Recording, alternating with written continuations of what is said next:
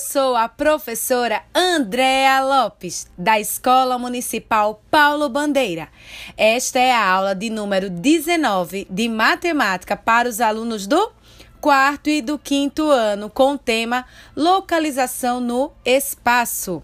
Você já parou para pensar que para chegar a um lugar é preciso saber se localizar e se movimentar no espaço? Na aula de hoje, nós iremos conversar sobre localização. Quando você vai a um banheiro público, o que devemos observar para localizar o banheiro? E em qual deles devemos entrar? O que tem na porta dos banheiros? Já parou para pensar? E no ponto de ônibus? Quais as orientações para você pegar o ônibus correto? E no trânsito, o que é preciso observar para atravessar a rua com segurança? Vamos lá que a aula já vai começar. Para brincar, também é preciso se orientar. Por exemplo, o tabuleiro do jogo de damas permite a orientação dos participantes por meio de linhas e colunas. As linhas são as orientações. Ou quando acabar a quarentena e voltarmos a jogar queimado ou futebol na rua. O que nós utilizamos para separar os times ou colocamos para dizer que ali marcaremos o gol é a nossa orientação. Para facilitar a nossa orientação, são usadas expressões que são os pontos de referência. Em frente, atrás, à direita, à esquerda, acima, abaixo e etc. Entretanto, muitas vezes a indicação falada não é o suficiente. Nesses casos, é preciso fazer desenhos para indicar locais ou caminhos. Um exemplo é quando alguém nos explica onde fica a casa de um amigo ou o local da padaria.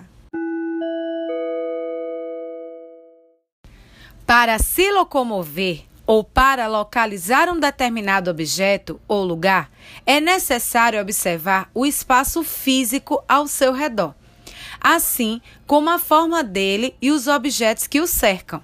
Vocês se lembram da história João e Maria? Quando eles foram deixados na floresta pela primeira vez, conseguiram retornar por causa das pedrinhas deixadas. Elas foram a orientação das crianças. Saber se localizar é muito importante para evitarmos nos perder dos nossos pais em lojas, supermercados, praias ou shoppings. Vamos treinar localização? Eu irei dizer alguns comandos e vocês deverão colocar em prática. Preparados? Vamos lá! Mãos na cabeça.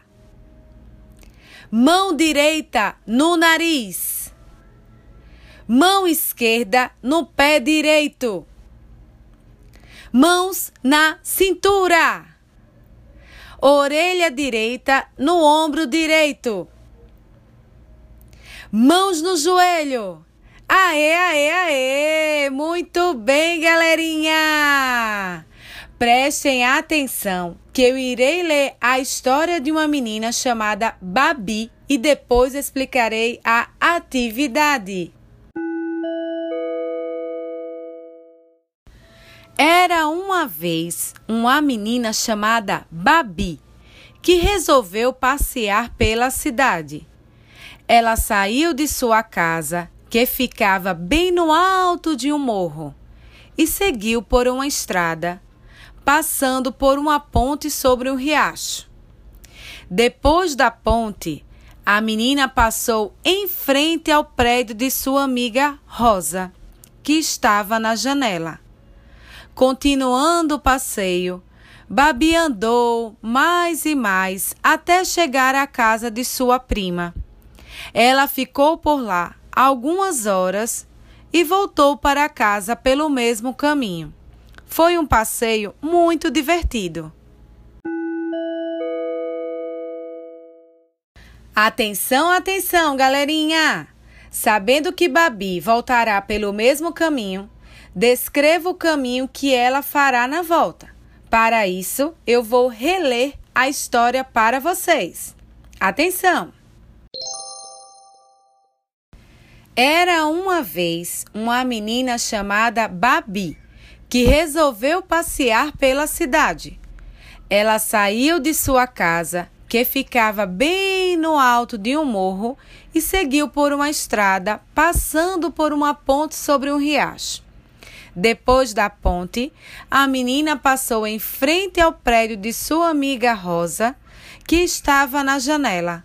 Continuando o passeio, Babi andou mais e mais até chegar à casa de sua prima. Ela ficou por lá por algumas horas e voltou para casa pelo mesmo caminho. Foi um passeio muito divertido.